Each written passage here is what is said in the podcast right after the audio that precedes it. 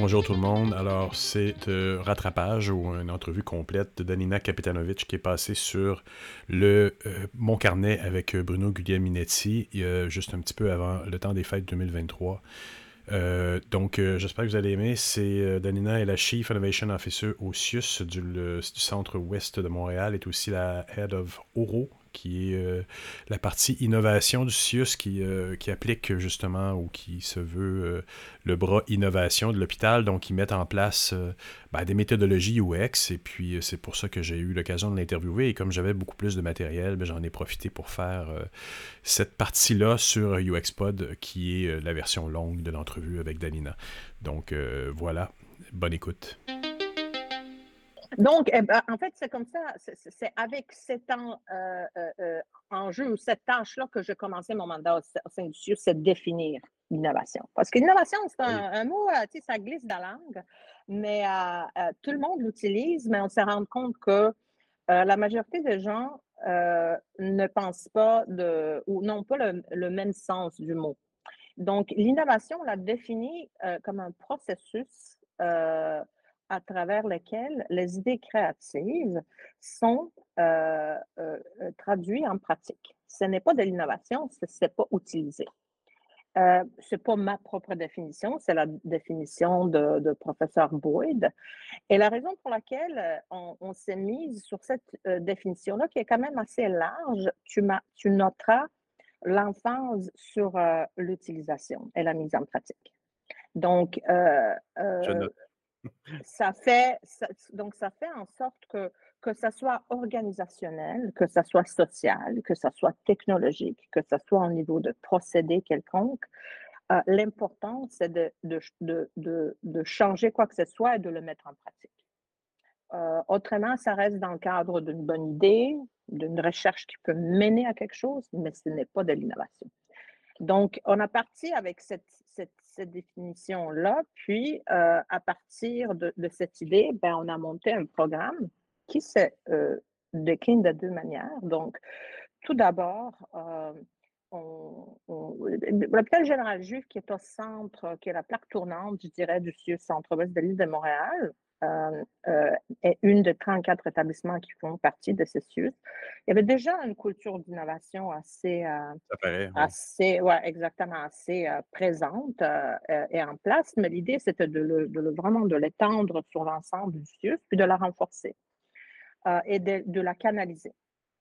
Donc, le programme se décline de deux manières. D'une part, euh, c'est d'étendre cette culture d'innovation-là, de s'assurer que euh, le soutien euh, du leadership qui est vraiment au rendez-vous, notre PDG, c'est sine qua non de l'innovation, que cette leadership-là est mise en œuvre à travers différentes activités qui font en sorte que les employés se sentent invités, se sentent équipés, se sentent outillés, se sentent informés qu'on a euh, une culture de prise de risque, ce qui n'est pas évident dans le domaine de la santé parce que euh, on travaille la vie déjà.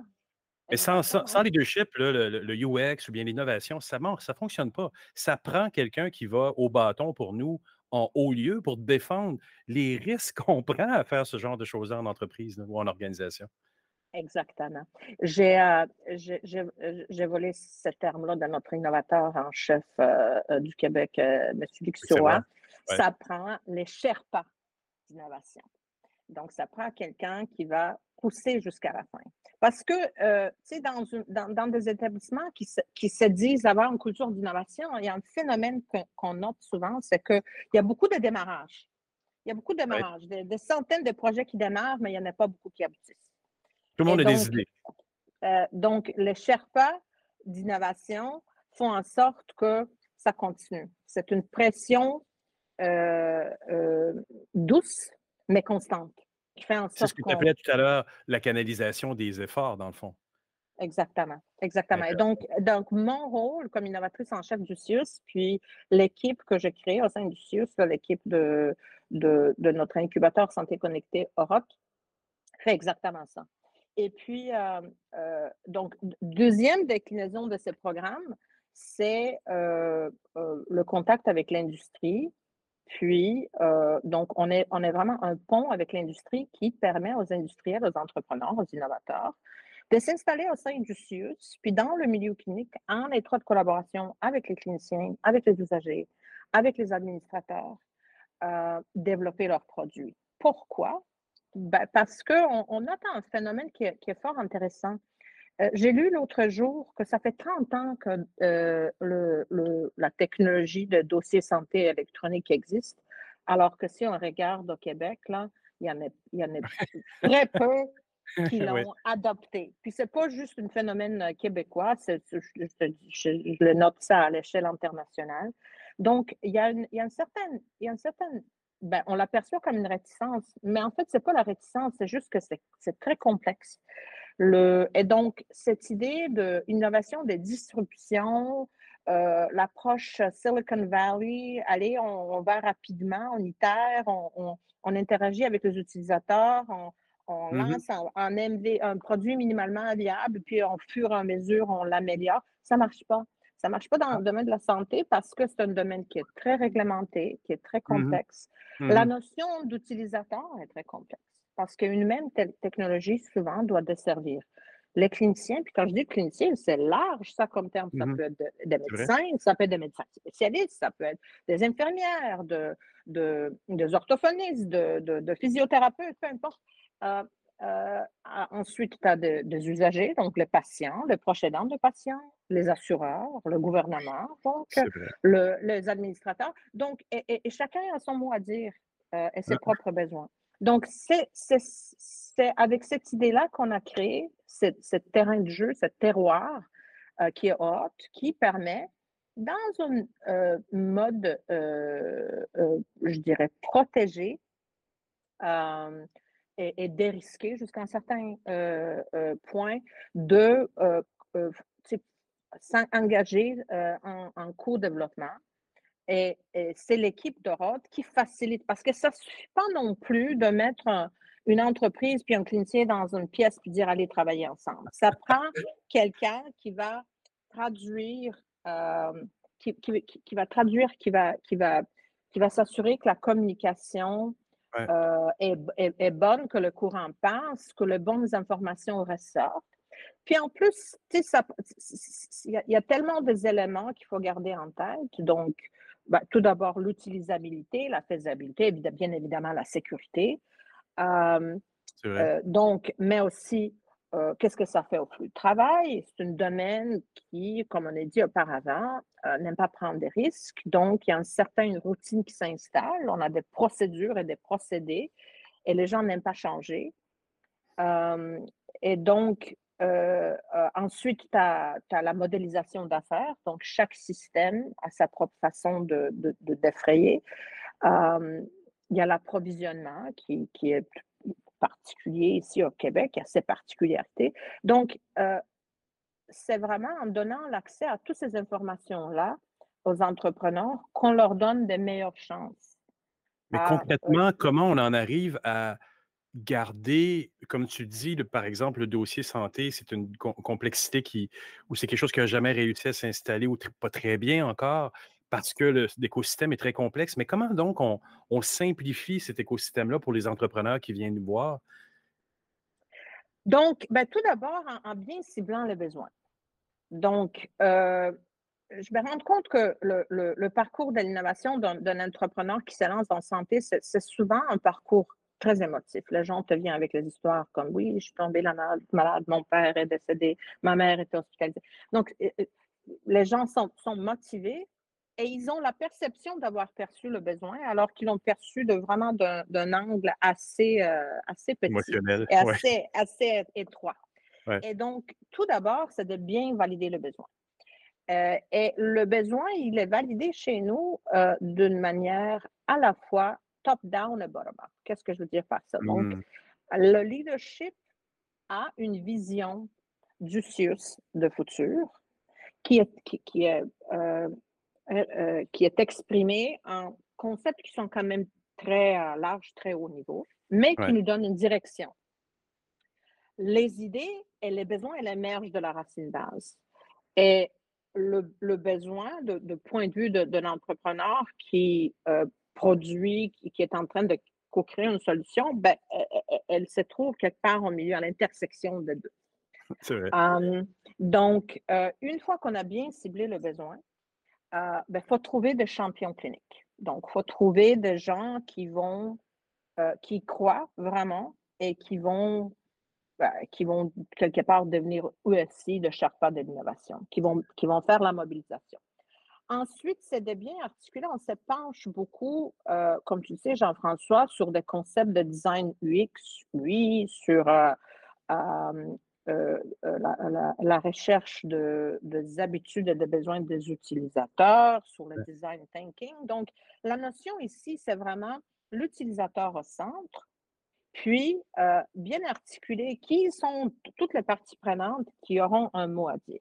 Ça, c'est très novateur dans le domaine de la santé, qui a une tendance de s'enfermer dans des spécialités, de s'enfermer dans des professions, et donc faire collaborer les gens euh, à travers les frontières de spécialisation et de profession. Euh, c'est magique. C'est magique. La magie est, surtout amenée aussi tout, tout, le monde, il n'y a pas une personne que j'ai rencontrée depuis que je suis arrivée ici qui n'est pas dévouée au patient et à son travail.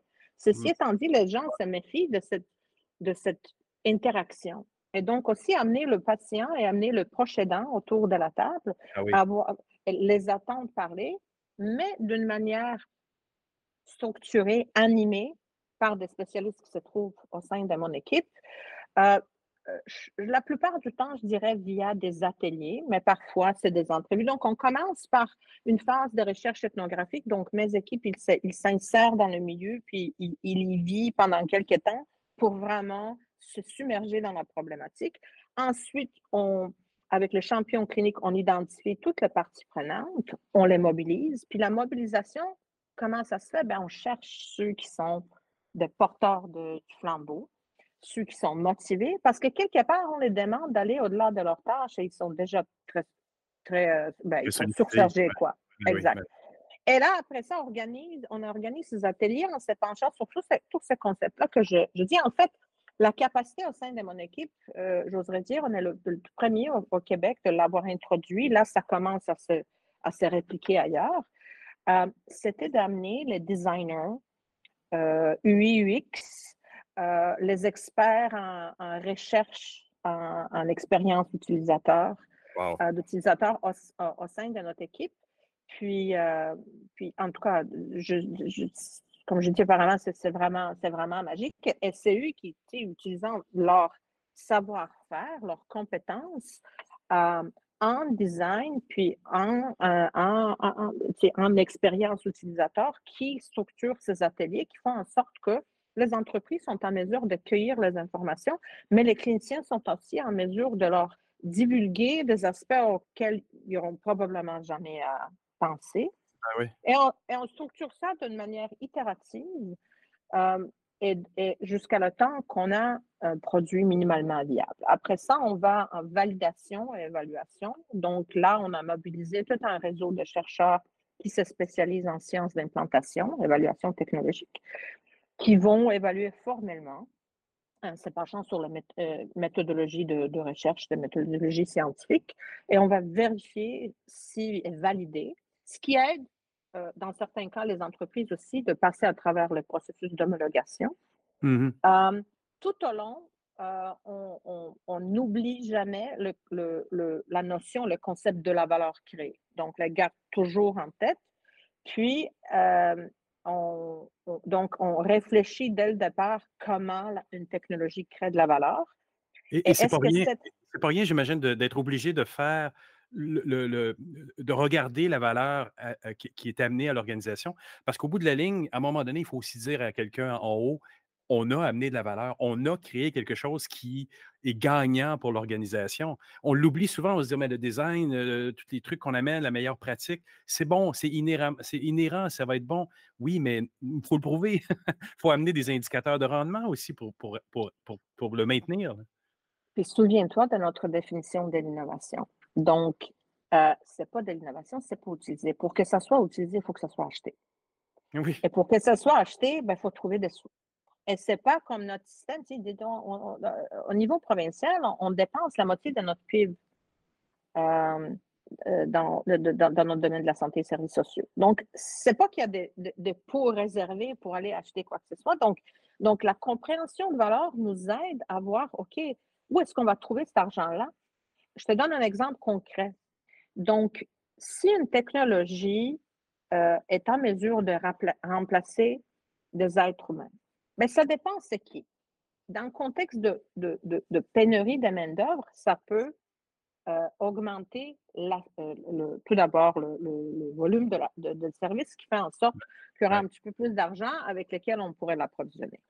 Deuxièmement, ça, ça pourrait augmenter, ça pourrait améliorer les résultats qui fait en sorte que le patient ne reviendra plus ou reviendra moins.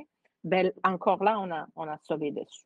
Exact. Euh, donc, c'est important de, de, de, comprendre cette dynamique-là pour voir est-ce qu'on est en mesure d'aller creuser cet argent-là dans l'opérationnel ou euh, c'est la valeur qui, qui est gagnée, mais qui n'est pas nécessairement monétisable.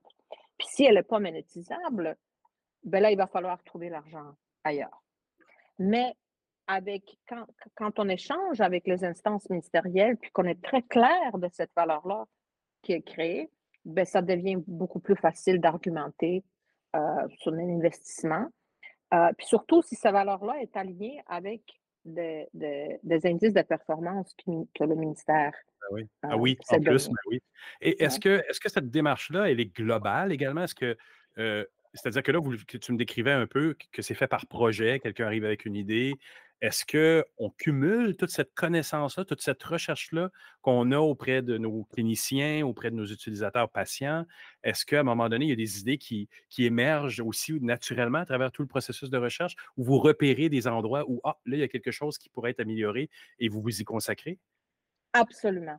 En fait, c'est comme ça que le programme est évolué. Parce qu'au tout début, euh, puis, euh, j'ai commencé avec les Suisses au tout début de la pandémie, avril 2020. Euh, il n'y avait que moi. Et, ah oui? Euh, ouais. C'est vraiment récent, oui, oui. J'étais toute seule pendant un bon, bout de temps à, réfléchir à monter le programme. Puis, notre, notre, notre, dirigeant, c'est quelqu'un qui, qui, fonce. Il est, il est, il est vraiment, c'est un, un, visionnaire, puis il n'y a pas de temps à perdre. Donc, je me suis vite rendu compte que euh, faut se mettre en action. Si on attend que tout se place, que tout est compris, tout est ficelé, ben, on ne le démarrera jamais. Donc, j'ai adopté la philosophie qui, est quelque part la philosophie de, ce, de ceci et de ce dirigeant. Tu sais, on, vole dans un avion qui est en construction. euh, ou comme on dit un beau québécois, marcher la gamme pendant qu'on, la gomme pendant qu'on marche. Donc, euh, euh, donc c'est comme ça que euh, c'est justement bon, en, en repérant euh, euh, tout basé sur, sur le besoin, puis en apprenant continuellement, en mmh s'essayant.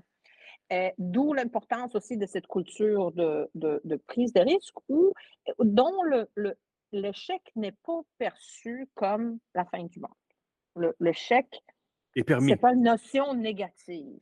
Oui, oui, oui. Mais, mais, mais, mais c'est juste euh, un, signe de direction sur ton cheminement euh, et, dans, ton évolution, euh, dans l'évolution de ton programme. Donc, tu essaies quelque chose, ça ne marche pas, ben c'est tout simplement, on se redresse, on apprend, puis on, on, fait autrement. Et c'est ainsi qu'on est arrivé, là, trois ans et demi plus tard, avec un programme qui est vaste, avec, qui est implanté à l'échelle du CIUS, qui est implanté fermement dans l'écosystème québécois, mais, mais j'oserais dire aussi national et international, euh, dont euh, on nous cite, on nous suit, on, on, nous appelle pour nous demander comment on a fait. On partage avec, avec grand plaisir nos, nos, nos, nos expériences puis notre, savoir-faire acquis jusqu'à maintenant. C'est exactement en, en, cherchant toujours euh, les opportunités d'apprendre. Donc, tout dernièrement, avec l'arrivée de, ma, dernière collègue dans la cellule. Donc, euh, je recule peut-être euh, un pas juste pour dire que Orot, la structure d'Orot, bon, donc il y a moi comme innovatrice en chef, puis j'ai deux, trois cellules, petites cellules. Donc, j'ai les cellules des opérations.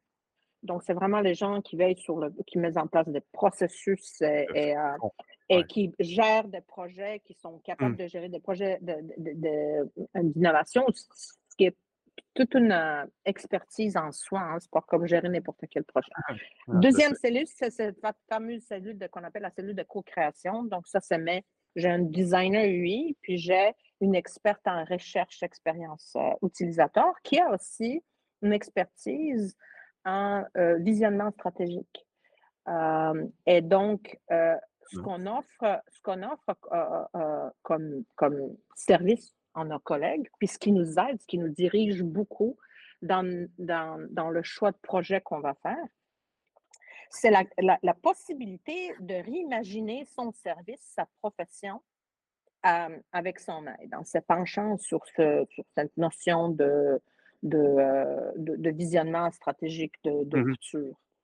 Euh, et donc, parce que c'est pas tout le monde qui est en mesure de prendre une vision inspirante, mais, mais de haut niveau global, de le traduire. En deux, puis ça, c'est, je dirais, le plus grand enjeu, c'est question de temps et de ressources. On est tellement surchargé, achalandé, qu'on n'arrive pas à trouver le moment de se poser et de, de, de, de, de s'imaginer en, futur, puis de, puis de, de, faire un plan d'action euh, qui nous mènera vers cette future-là. Donc, ce qu'on leur, on leur offre comme, comme possibilité, c'est exactement de prendre cette pause-là. On, les inspire, on, les instruit. Donc, euh, ce qu'on remarque aussi, c'est que le, le rythme de l'innovation de l'extérieur mmh est euh, complètement, diamétralement opposé au rythme de, de, de l'innovation, euh, surtout technologique, à l'intérieur. Donc, donc faut, faut trouver une façon de, de, instruire les gens, de, de, les informer continuellement sur, qu'est-ce qui arrive, et comment ça s'applique, ce qui fait en sorte qu'ils sont inspirés, informés et en mesure, avec ces informations-là, de réimaginer comment les choses pourraient être faites euh, autrement. Et donc, avec ces exercices de visionnement, ben, on est en mesure de faire un plan d'action, donc de, reculer, de s'imaginer un avenir différent, euh, de le comparer avec l'état des lieux maintenant et de faire un plan d'action euh, qui s'articule à court terme, à moyen terme et à long terme euh, pour enfin arriver à la vision, à la vision désirée. Et donc, trois ans plus tard, vous êtes combien dans le, dans le département d'innovation? Ben, ça, reste toujours, puis j'ai oublié de dire, troisième cellule, c'est la cellule juridique. Donc, on est, on est six personnes. Où est-ce que tu t'en vas avec ça? C'est quoi le plan pour les deux prochaines années, par exemple? Que, Qu'est-ce qui se passe dans, dans, ce contexte C'est la pérennisation de l'équipe parce que, bon, un, défi additionnel qui, qui, qui m'a été confié, c'était de, de, pérenniser l'équipe. L'équipe n'est pas financée par le, le fonds opérationnel. Donc, euh, vraiment s'assurer, la, on, est, on est sur le chemin, on a un modèle d'affaires, une offre de service qui ah fonctionne, mais c'est s'assurer la pérennisation. Puis le, le deuxième gros, euh, gros défi, gros objectif, c'est la création de l'espace d'un laboratoire d'innovation ouverte et collaborative. On est en train, donc, euh, le, design a déjà euh, été euh, développé pour, pour cet espace-là, l'espace identifié. Donc, à l'hôpital général juif, on convertira la bibliothèque en ah espace d'innovation ouverte collaborative et je crois que les travaux sont, en tout cas, sont censés débuter, débuter bientôt. on est en mobilisation des ressources financières pour pouvoir effectuer. Et ça, je pense que ça va, ça va vraiment améliorer encore plus exactement le, programme, euh, le programme qu'on a mis en place parce que ça, ça devient, l'espace va devenir non seulement un symbole de ce qu'on fait, mais aussi un espace dont toutes ces activités qu'on a mis en place, puis j'en ai mentionné que quelques-unes, euh, vont avoir un lieu dédié euh, qui, qui, est, qui est vraiment conçu euh, avec euh, innovation ouverte et collaborative euh, en tête. Donc, un espace qui va inspirer et faciliter ce type de, de, Vraiment intéressant. Danina, j'aimerais te remercier vraiment beaucoup pour ton temps aujourd'hui. Ben, c'est moi qui te remercie.